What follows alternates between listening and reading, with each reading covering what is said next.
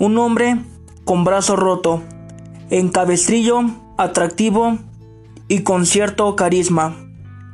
Pide ayuda a una mujer para cargar unos libros en el coche.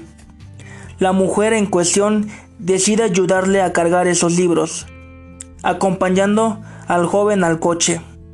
Un mes después encuentran el cuerpo de esta en un lago cercano. No se trata de una historia de ficción, sino de un suceso real. Se trata de lo que le ocurrió a más de una de las víctimas de uno de los mayores y más conocidos asesinos en serie de mujeres de los Estados Unidos, cuya vida hoy repasamos. Hola, ¿cómo están? Espero que estén muy bien.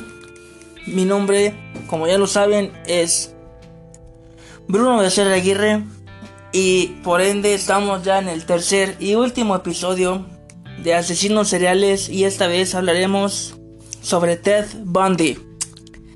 Y pues nada, espero que lo disfruten y comenzamos.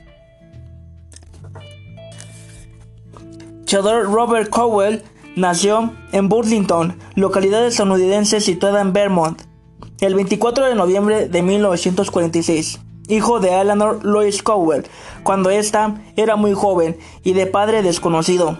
Fue criado por sus abuelos y se le hizo creer tanto como a él como al resto de la sociedad que su madre en realidad era su hermana. Este le rechazaba en sus primeros años, siendo motivo de vergüenza para la familia.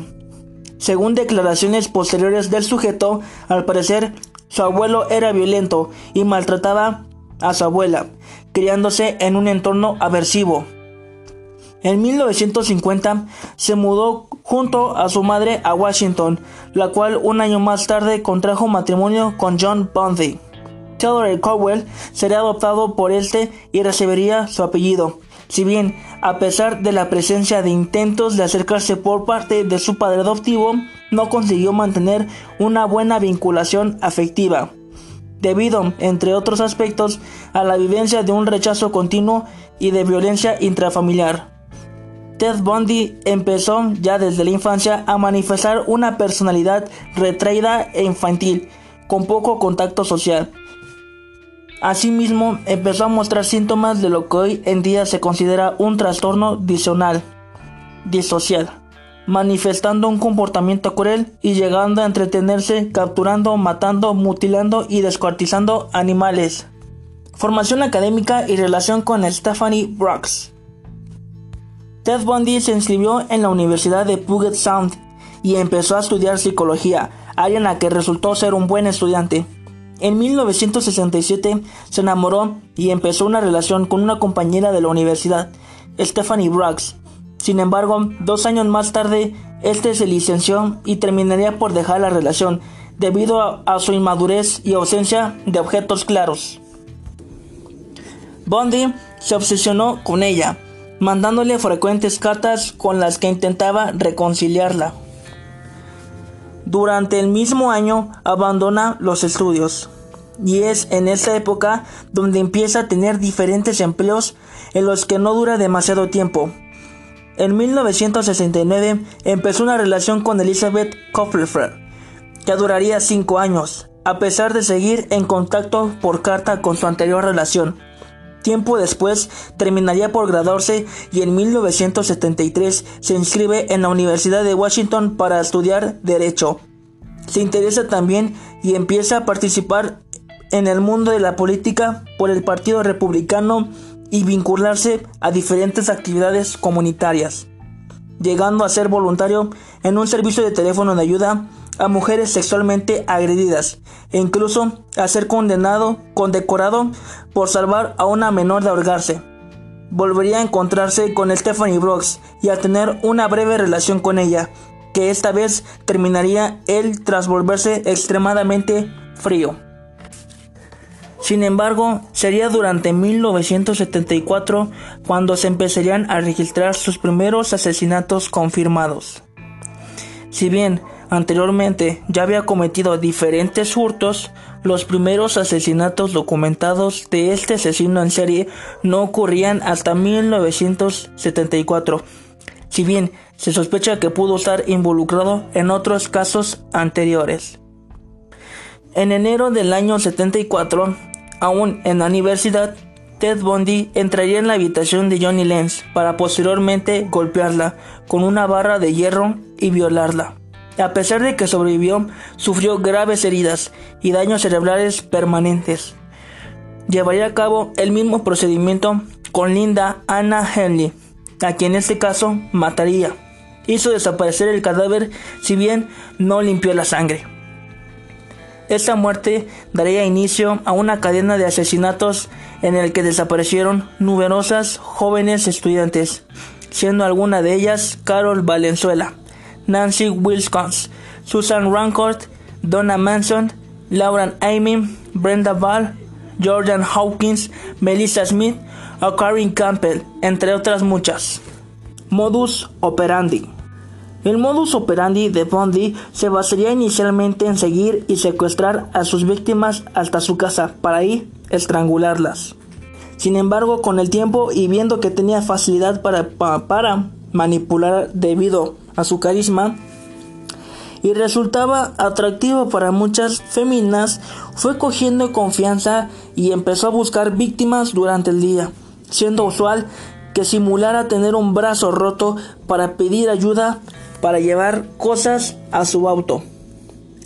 Solía escoger mujeres jóvenes, morenas y de pelo largo, características que las asemejaban tanto a su madre como a su antigua novia, Stephanie Brooks. Las víctimas eran a menudo violadas y descuartizadas, llegando a conservar el sujeto partes de sus cuerpos como la cabeza como trofeos de sus crímenes. No era raro que mantuviera relaciones con los cuerpos una vez muerta la víctima, así como la presencia de estos de mordiscos por parte del asesino. Durante el mes de noviembre del año 74, Body fingió ser un oficial de policía para acercarse a Carol Darranch y hacer subir a su coche, pensando que se dirigía a la comisaría, pero se encontró con que Bondi paró el coche e intentó esposarla.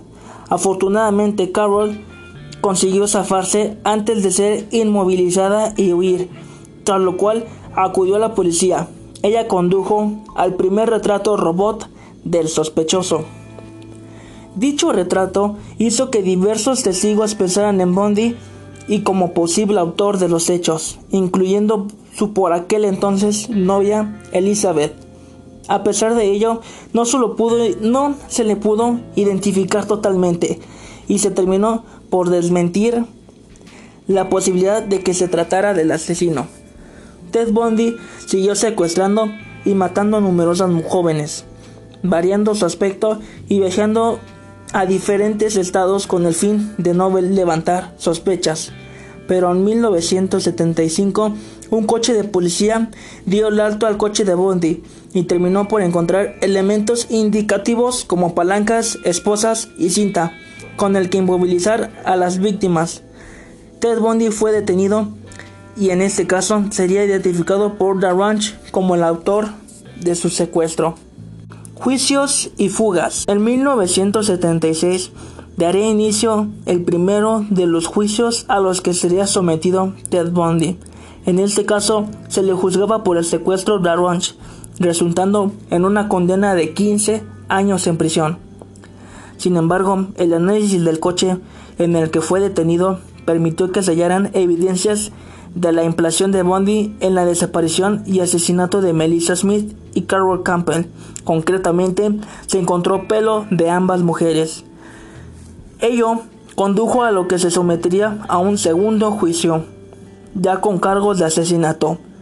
En este segundo juicio, Bundy decidió representarse a sí mismo como abogado, motivo por el que se le permitió visitar la biblioteca de cara a preparar su defensa. Sin embargo, aprovechó la situación para escapar, si bien sería atrapado por las fuerzas policiales seis días después. Volvió a fugarse en 1977, en este caso consiguiendo huir hasta Chicago y adoptando una identidad diferente.